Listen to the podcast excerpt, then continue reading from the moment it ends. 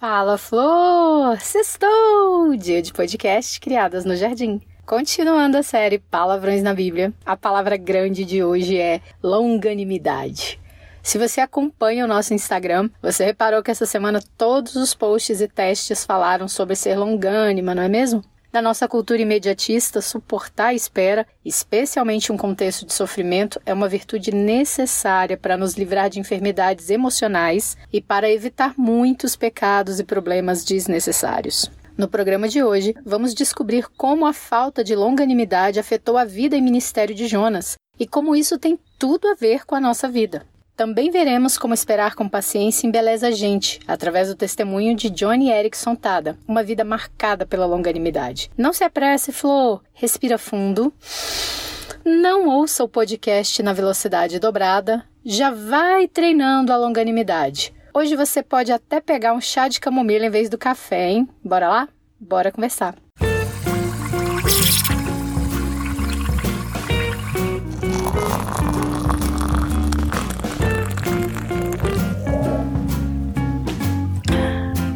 Criadas no Jardim. Eu sou Anita Ribeiro, uma missionária habilmente disfarçada de publicitária, meio nerd, solteira por enquanto e apaixonada pela palavra de Deus. Flor, é razoável essa sua raiva? Deus perguntou isso para Jonas quando o profeta ficou bravo com o propósito de Deus na vida dele. Jonas foi um profeta a quem Deus mandou pregar o evangelho na cidade de Nínive, os ninivitas eram um povo cruel que oprimiu o povo de Deus por várias décadas. Isso deixou Jonas com amargura, rancor e ódio deles. Em outras palavras, Jonas tinha ranço dos ninivitas.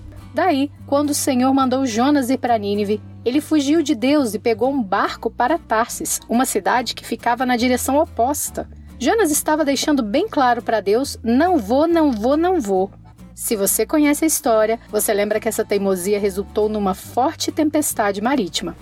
Para se livrarem do juízo de Deus, os marinheiros jogaram o profeta birrento para fora do barco. No meio do mar revolto, Jonas foi engolido por um grande peixe. Dentro da barriga do animal, o profeta se arrependeu. Ele pediu perdão e Deus o poupou. Deus deu a Jonas uma outra oportunidade para obedecer, e o peixe vomitou Jonas em terra firme. Jonas foi então para a detestável Nínive.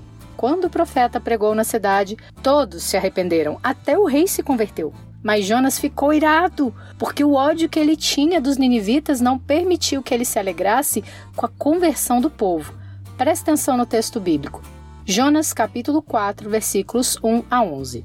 Mas Jonas ficou muito aborrecido e com raiva. Ele orou ao Senhor e disse: Ah, Senhor, não foi isso que eu disse estando ainda na minha terra? Por isso me adiantei fugindo para Tarsis, pois sabia que tu és Deus bondoso e compassivo, tardio em irar-se, grande misericórdia, e que mudas de ideia quanto ao mal que anunciaste. Agora, Senhor, peço que me tires a vida, porque para mim é melhor morrer do que viver. E o Senhor disse: Você acha que é razoável essa sua raiva? Então Jonas saiu da cidade, sentou-se num lugar a leste da mesma. Ali construiu um abrigo, sentou-se na sombra para ver o que aconteceria com a cidade.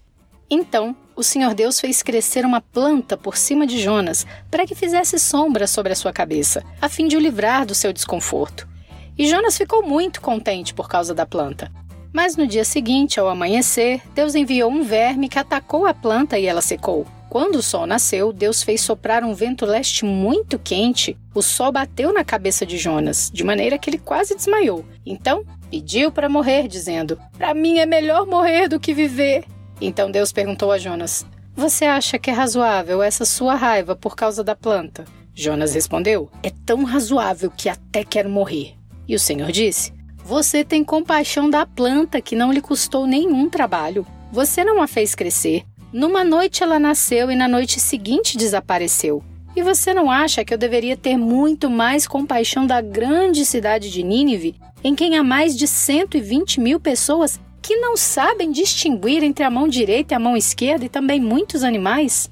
Flor, esse foi o texto. E você? Será que também tem resistido ao que Deus te mandou fazer? Será que você também está teimando e fazendo birra, irritada com Deus pela tarefa que recebeu? Talvez você esteja esgotada no trabalho, em casa, em um curso, um ministério, um cargo, uma função, por causa de uma enfermidade. Algo que não te alegra, em um lugar que você não entende por que está lá. E assim como Jonas, tudo o que você quer é ir na direção contrária, para bem longe daí. Ou quem sabe sua raiva seja por causa das maldades de pessoas que você olha e pensa: essas pessoas não merecem meu esforço? Isso já te aconteceu? Jonas não queria pregar em Nínive, porque ele não queria que os ninivitas se convertessem, pois eles não mereciam misericórdia. É possível que o seu cansaço venha de um ranço secreto? Num contexto em que ninguém te oferece misericórdia, por que eles deveriam receber misericórdia? Porque você deveria dar a outra face para quem nunca faz nada por você. Talvez seja o trabalho doméstico, secular, ministerial que esteja esgotando as suas forças. Talvez quem deveria te apoiar esteja desvalorizando o seu esforço e você já perdeu o ânimo, quem sabe você já até praguejou contra essas pessoas ou pediu fogo do céu sobre esse local de opressão. Foi exatamente isso que Jonas sentiu. Deus amou os ninivitas, enquanto Jonas só tinha raiva. Flor, essa indignação contra o que o Senhor deseja fazer é resistência à vontade de Deus. Assim como Jonas, você pode estar achando que sabe mais do que Deus. Percebe? Às vezes somos tentadas a pensar que somos mais justas, mais sábias, mais boazinhas e mais inteligentes do que Deus. A gente pode até dizer não, de forma nenhuma, Deus é grande, eu sou miserável. Mas na real, muitas das nossas atitudes são de quem se acha melhor do que Deus. Jonas achava que salvar a grande cidade de Nínive era uma péssima ideia. Talvez você ache que a redenção daqueles que você detesta também seja ruim. Não é possível que Deus queira mostrar compaixão a essa gente que não merece. Você pode ter pensado. Em 2 Pedro, capítulo 3, versículo 15, o apóstolo diz: e considerem a longanimidade do nosso Senhor como oportunidade de salvação. Deus mostrou sua longanimidade a Nínive. Apesar da muita maldade dos ninivitas, apesar de seus muitos pecados, Deus quis ser tardio em irar-se. Deus preferiu dar mais uma oportunidade de arrependimento à cidade. Já Jonas não foi longânimo. O profeta não quis esperar mais, oferecer mais uma oportunidade. O texto que lemos registra que Jonas saiu para se assentar em um lugar alto para ver o que aconteceria à cidade. Jonas queria ver a ira de Deus sobre Nínive. A expectativa do profeta era a manifestação do castigo sobre os pecados. Nós não somos diferentes de Jonas, infelizmente. Quando somos feridas por alguém, frequentemente queremos que fogo do céu venha sobre a pessoa. Chegamos a orar por castigo de Deus sobre as pessoas que nos fizeram mal. E não é errado orar por justiça quando um ato imoral é praticado. A questão é que quando decidimos odiar alguém, não estamos dispostas a aceitar a misericórdia de Deus sobre essa pessoa. Exatamente como Jonas não queria que Deus levasse Nínive ao arrependimento e, por consequência, os perdoasse. Mas Jesus nos pediu para amar os inimigos, para orar por eles e abençoá-los. Na nossa mente, é um escândalo pensar em mostrar paciência com quem está constantemente fazendo o que é errado. Quando o Senhor perguntou a Jonas se a raiva dele era razoável, o profeta virou as costas para Deus e foi para uma outra cidade. Nós também fazemos isso. Quando vemos que Deus está abençoando alguém que nos fez algo ruim, nos afastamos de Deus e questionamos o Criador. Que Deus é esse que permite o mal e não pune o perverso? A gente quer a misericórdia de Deus quando nós pecamos, mas não queremos que a misericórdia de Deus alcance quem nos feriu. E aí, assim como Jonas, fugimos do Senhor. Não se isole, flor. Não vá para longe de Deus, não faça como Jonas, não fuja da presença do Pai. A gente faz isso quando adia nossa leitura bíblica, quando deixa de lado o nosso devocional, quando desprezamos a necessidade de orar, quando nos afastamos da comunhão da igreja. Veja o quanto o Senhor insistiu em dialogar com Jonas, mas o profeta só queria distância dele. E você? Será que Deus tem te chamado a perdoar alguém e você não quer dar o braço a torcer? Quando nos falta longanimidade, a gente se ira rápido e quer punição rápido. Quando sobra longanimidade, a gente quer dar outra chance. A gente quer que a pessoa possa ter mais uma oportunidade de se arrepender e de conhecer a Deus. A gente precisa de longanimidade nas coisas mais simples da vida. Exemplo: minha tia comprou uma passagem aérea antes da pandemia e teve que cancelar o voo. A companhia pediu um ano para devolver o dinheiro, mas já venceu o prazo e nada. Minha tia liga, liga, mas o atendimento demora. Fica horas na espera e a ligação cai. Ou quando finalmente um atendente fala com ela, ele deixa ela na espera na maior parte da ligação e no final nem resolve. A gente tá muito brava com isso. A companhia aérea tá sendo injusta. Porém, sabe quem sofre a nossa ira? O atendente que trabalha lá, que não toma essas decisões e que não tem nada a ver com isso. O atendente do telefone não tem como fazer a empresa que ele trabalha pagar minha tia. E o sistema que ele é obrigado a usar não tem as funções que realmente resolvam o problema. O sistema é feito para protelar o pagamento mesmo. Nessa hora a gente pode ser longânima, demorar a se irar e não descontar no funcionário a nossa ira, ou então podemos soltar os cachorros naquela pessoa como se a nossa raiva fosse capaz de fazer o funcionário pagar o que a companhia deve. A falta de longanimidade faz com que sejamos injustas, sem misericórdia, cruéis e intolerantes. A falta de longanimidade nos faz cometer muitos pecados. Esse tipo de situação é bem rotineira e precisamos de longanimidade diariamente. Flor, é razoável essa nossa raiva?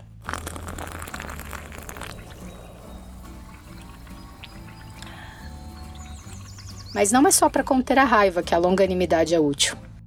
Você já tentou ensinar alguém algo novo? Pode ser um filho a adotar um hábito, um discípulo a treinar uma virtude, um idoso a usar um computador, um aluno a compreender uma matéria, ou o que eu acho mais difícil, ensinar-se a si mesma uma nova rotina. Aff. Quando o aprendizado demora, quando o erro permanece, a gente fica com a sensação de que estamos perdendo o nosso tempo, de que estamos dando murro em ponto de faca, de que estamos correndo atrás do vento. Se não formos longânimas, o aprendizado não vai acontecer, porque aprender algo novo requer longanimidade para perseverar no sofrimento. No último podcast com a Fernanda, a boxeadora, a gente aprendeu bastante sobre perseverança. Mas no episódio de hoje precisamos entender que não basta perseverar. A qualidade com que se persevera faz toda a diferença. A gente pode insistir em algo brigando, criando conflitos, se debatendo e cometendo muitos pecados, ou podemos perseverar com paciência, esperando o tempo de Deus, respeitando o tempo do outro, em entender, aplicar e aprender. O Salmo 40, versículo 1 diz: Esperei com paciência pelo Senhor. Ele se inclinou para mim e me ouviu quando clamei por socorro. Flor, ninguém precisa de paciência para esperar quando a resposta é rápida. Pensa numa pessoa que trabalha nossa paciência, é Deus. Ele aproveita todas as oportunidades de aumentar nossa longanimidade, porque a gente é afoita e ansiosa mesmo. E é essencial que Deus desenvolva essa longa paciência em nós. A longanimidade é o que vai fazer que durante a perseverança a gente adore a Deus, porque com a falta dela a gente murmura. Nossa alma é configurada para se deleitar em Deus. Sempre que a gente não o adora, nossa alma adoece um pouquinho. A longanimidade ajuda a manter a nossa alma saudável, livre de enfermidades emocionais. E aprender essas coisas é difícil. Ao orientar o jovem Timóteo, Paulo instruiu: Peço a você com insistência que pregue a palavra. Insista, quer seja oportuno, quer não, corrija, repreenda, exorte com toda a paciência e doutrina. Segundo Timóteo, capítulo 4, versículo 1 e 2. Ensinar um novo hábito, uma nova virtude, um novo comportamento vai demandar longanimidade, pois aprender é um processo que requer paciência e um coração ensinável. Isso tanto vale para quando nós estamos ensinando alguém, como para quando Deus está ensinando a gente. Os dois precisam de longanimidade, o que ensina e o que está aprendendo. Os dois precisarão perseverar pacientemente. Deus é longânimo, ele vai continuar em nós a boa obra até o dia de Cristo Jesus. Deus continuará insistindo em nos ensinar, nos moldar, nos transformar, nos santificar. Apesar de toda a nossa teimosia, orgulho, pecados, irritabilidade, Deus não desiste de nós. Nós também devemos ser longânimas em ensinar aqueles que querem aprender. Principalmente, precisamos ser longânimas em aceitar o aprendizado que Deus quer nos ensinar. Flor, é razoável essa sua raiva? Tira essa carranca do rosto, Flor. Coloca um hino de louvor nos seus lábios e aceite o cuidado de Deus. Êxodo capítulo 33 e Romanos 9 nos ensinam que Deus terá misericórdia de quem ele quiser ter misericórdia. Nesse momento, Deus quer ter misericórdia de muita gente que não merece a bondade dele, incluindo eu e você. Ensine o seu coração a ser grato pelos desafios difíceis que Deus te deu, pois Ele está contigo o tempo todo. Deus sabe o que está fazendo, mesmo quando a gente não entende. Eu sei que é difícil ver Deus agindo quando estamos cercadas de problemas, desobediência, caos, ingratidão. Porém, Deus vê o todo, nós só vemos em parte. Mas um dia veremos face a face e vamos conhecer a Deus como hoje somos conhecidas, total e integralmente. Se o seu contexto não for o de ensinar alguém, mas de atravessar uma fase difícil, você também precisa de longanimidade. Como uma pandemia que ia durar 15 dias e de repente se estende por mais de um ano e sem previsão de término. Precisamos de longanimidade para lidar com as limitações atuais e aguardar o que vai acontecer. Quando alguém enfrenta uma luta na área da saúde, daquelas enfermidades que se estendem por anos e até décadas, com sofrimento, dor, desgaste, humanamente falando, é comum desenvolver depressão ou algum tipo de melancolia. Porém, para Deus não há impossíveis. Por isso eu te pergunto: For, é razoável essa sua raiva? Johnny Erickson Tada é o retrato da longanimidade. Essa cristã evangélica, aos 17 anos, ficou tetraplégica após pular num lago. Ela perdeu todos os movimentos dos ombros para baixo. Johnny enfrentou raiva, depressão, ideação suicida e crises de fé. Durante o processo de reabilitação, Johnny aprendeu a pintar segurando um pincel entre os dentes. Ela também aprendeu a escrever dessa forma. Em 2010, Johnny foi diagnosticada com câncer de mama estágio 3. Foi uma árdua batalha pela vida, com as terríveis sessões de quimioterapia, além das limitações de sua tetraplegia. Em 2015, o tratamento foi concluído e Johnny foi declarada livre de câncer. Em 2018, Johnny foi novamente diagnosticada com um tumor maligno. E em 2019, Johnny foi declarada livre de câncer após o tratamento de radioterapia. Em dezembro do ano passado, Johnny contraiu Covid. O mundo orou pela sua vida. Novamente, Johnny venceu a enfermidade. Em todo esse tempo, Johnny sempre é questionada pela quantidade de sofrimento que enfrenta em sua vida. Porém, a vida de Johnny não foi marcada pelo sofrimento foi marcada pela longanimidade. Tudo que a vida ofereceu para ela foi sofrimento e dor, mas tudo que ela devolveu foi serviço e piedade. Ao longo de sua vida, Johnny publicou mais de 40 livros, vários deles best-sellers. Ela também concluiu seis doutorados. Johnny fundou o Johnny e Amigos, um centro internacional de suporte para pessoas com deficiência. Sua organização já proveu mais de 170 mil cadeiras de rodas e bíblias para pessoas com deficiências em países em desenvolvimento. Johnny viaja o mundo inteiro como palestrante em conferências, seminários teológicos, igrejas e em organizações para pessoas com deficiência.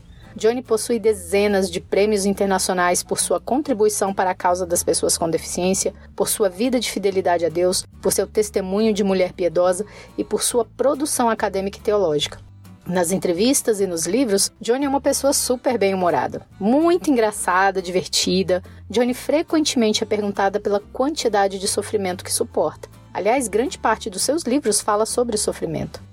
Em 2018, Johnny foi convidada para falar no Seminário Teológico de Dallas. Ela atendeu o convite por videoconferência, pois à época não podia viajar por causa do tratamento de câncer.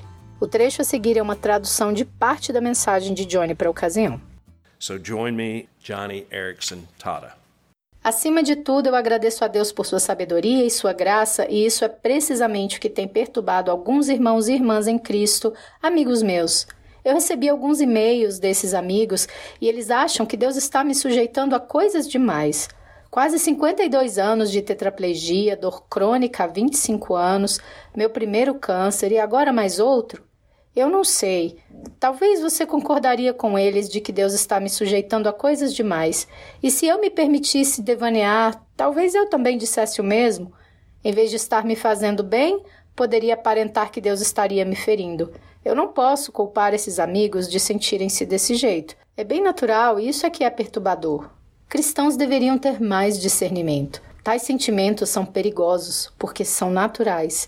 Eles revelam o que essas pessoas realmente pensam sobre Deus. E não é muito louvável, muito menos verdade. Além disso, essas confissões de que Deus talvez esteja me fazendo mais mal do que bem mostra que muitos crentes não entendem o que a Bíblia fala sobre o sofrimento, por exemplo, alguns diriam: Johnny, há várias passagens dizendo que Deus não faz mal para os seus filhos, só o bem. Tem Jeremias 32, 41, terei alegria em lhes fazer o bem. E tem o Salmo 84, 11. Vocês conhecem esse bem. O Senhor não recusa nenhum bem aos que andam retamente. E talvez o mais famoso de todos, Jeremias 29, 11. Eu é que sei que pensamentos tenho a respeito de vocês, diz o Senhor. São pensamentos de paz e não de mal, para dar-lhes um futuro e uma esperança. Esses versos são maravilhosos e há inúmeros outros como eles na Bíblia. Deus só quer o bem para os seus filhos. Então, por que Deus me permitiria tanta dor crônica, minha tetraplegia, meu câncer e agora esse outro câncer ainda mais agressivo? Simplesmente por isso, Deus está menos interessado em minha saúde física e muito mais interessado em fortalecer a minha alma. E eu amo isso. Sim, adversidades dolorosas são caminhos dolorosos da soberania de Deus. Eles não acontecem por acidente. Sim, essas coisas difíceis machucam e ferem o meu corpo. Mas o raio de sol da soberania de Deus é o bem que está sendo feito em minha alma através de tudo isso. Eu não trocaria por nada a profundidade de fé, a sabedoria marcada, mas temperada, minha paz inabalável, a retumbante alegria da minha alma, a devoção incessante ao meu maravilhoso Salvador que também sofreu, e a couraça de confiança que vem de andar pelo vale das sombras e da morte, Oh, meu Deus! E a coisa boa mesmo que vem do sofrimento é que fortalece seu testemunho. Tudo isso sustenta meu testemunho e convence os céticos e descrentes de que de fato podemos confiar em Deus. Jesus é um júbilo sem comparação e vale tudo para ser seu amigo. E quando os outros veem você sorrir apesar da pior dor, assim como as pessoas veem em mim, isso envergonha os descrentes e prova, além da dúvida, que a graça de Deus nos basta. Então, aquelas passagens bíblicas que eu acabei de citar, tipo quando Deus diz que os planos que têm ao meu respeito são de fazer o bem, não o mal, Deus está falando de fazer o bem para minha alma. O tipo de bem que te prepara para o céu e alarga a sua eternidade. O tipo de bem que amplia a sua capacidade para, sim, até sofrer mais. Deus está falando de bem que valida, que corrobora o seu testemunho. É isso que ele está buscando. E é por isso que podemos confiar nele. E sim, ele pode machucar o meu corpo, mas jamais a sua alma. E se você discorda, achando que sofrimento só te faz murmurar e se preocupar e se tornar ansioso ou amargurado, então, amigo, você não está se apropriando da graça que Deus dá. Você não tem que reclamar. Nenhum de nós tem do que murmurar ou do que se amargurar. Uma porque Filipenses 2,14 diz: façam tudo sem murmurações nem discussões. Tudo. Bem, a Bíblia diz que é possível, não diz? Então, ao poder o bastante para te capacitar a crer e se agarrar firme ao Senhor Jesus, Há poder o bastante para você ser corajoso, para fazer a sua alma destemida, pois esse é o bem que Deus está falando nesses preciosos versículos bíblicos. E certamente não há mal algum nisso. E se alguém for tentado a dizer, então Deus está usando um dicionário diferente, porque essa não é a minha ideia de bem. Então isso só prova que os pensamentos de Deus são muito mais altos que os seus. Muitos cristãos têm não só uma ideia errada de Deus, como também uma ideia errada do que é bem. Quando eu citei o Salmo 84 e Jeremias 29, esses versos são apenas a forma do Espírito Santo elevar os nossos pensamentos para ver o bem do ponto de vista de Deus.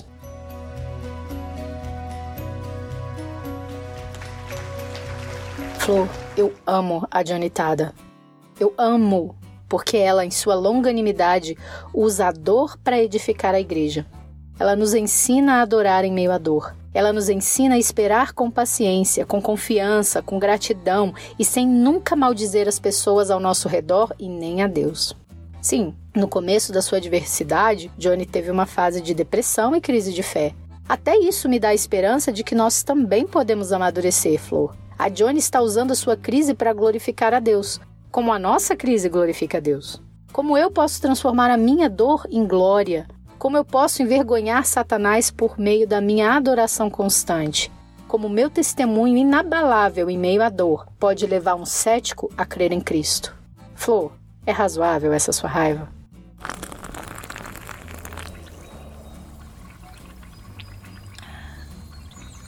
Jonas não soube fazer isso.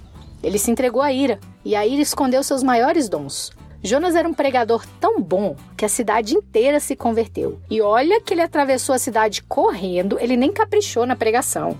Jonas era tão corajoso que, no meio da tempestade, quando os marinheiros se perguntavam por que estavam passando por aquilo, Jonas assumiu a culpa e disse a eles: A culpa é minha, me joguem do mar e ficará tudo bem com vocês.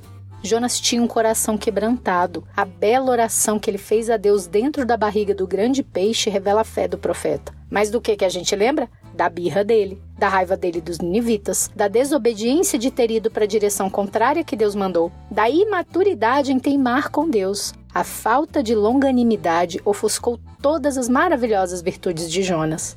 E a abundante longanimidade na Dionitada ampliou as muitas virtudes, de tal forma que ninguém nem vê pecado na irmã. E pode ter certeza, a Johnny também é pecadora. A longanimidade é uma roupa bonita que esconde a nossa nudez e nos adorna de beleza, flor. A paciência nos momentos difíceis nos torna benignas, bondosas, mansas, gentis, misericordiosas, compassivas, piedosas, graciosas e muito, muito belas. Uma beleza celestial de quem reflete a face de Deus. é uma beleza que dinheiro nenhum pode comprar. Igualmente, a falta de longanimidade nos enfeia, rouba-nos a nossa beleza, esconde as nossas virtudes, oculta a imagem de Deus em nós. Flor, conversa com o pai, ele está te perguntando: é razoável essa sua raiva? Fala para ele o que você está sentindo, deixa ele sarar seu coração e te livrar dessa agitação interna. Deixa ele fazer bem a sua alma, assim como disse a Tada. O Pai quer te trazer para um espírito de paz e serenidade em que as circunstâncias não te abalem. Então você se alegrará em realizar a obra desafiadora que Deus te confiou e a amar os inimigos que te cercam, por mais difíceis que essas pessoas pareçam. Lance suas ansiedades sobre Jesus, Flor, porque Ele tem cuidado de você. Hoje aprendemos um novo palavrão: longanimidade. O palavrão na Bíblia da próxima semana você escolhe. Isso, eu vou colocar a caixinha de perguntas no Instagram e você sugere. Mas ó, tem que ser uma palavra que está na Bíblia e tem que ser uma palavra comprida, um palavrão bem grande mesmo. Vai lá, pede um palavrão. Se você gostou desse episódio, compartilhe com as mulheres da sua igreja e com as amigas. Siga Criadas no Jardim no Instagram e mande seus comentários e sugestões por DM. Vamos espalhar feminilidade no mundo para que ele fique mais bonito. Tchau, Flor. Fica com Jesus. As versões bíblicas usadas nesse episódio são todas da Nova Almeida atualizada.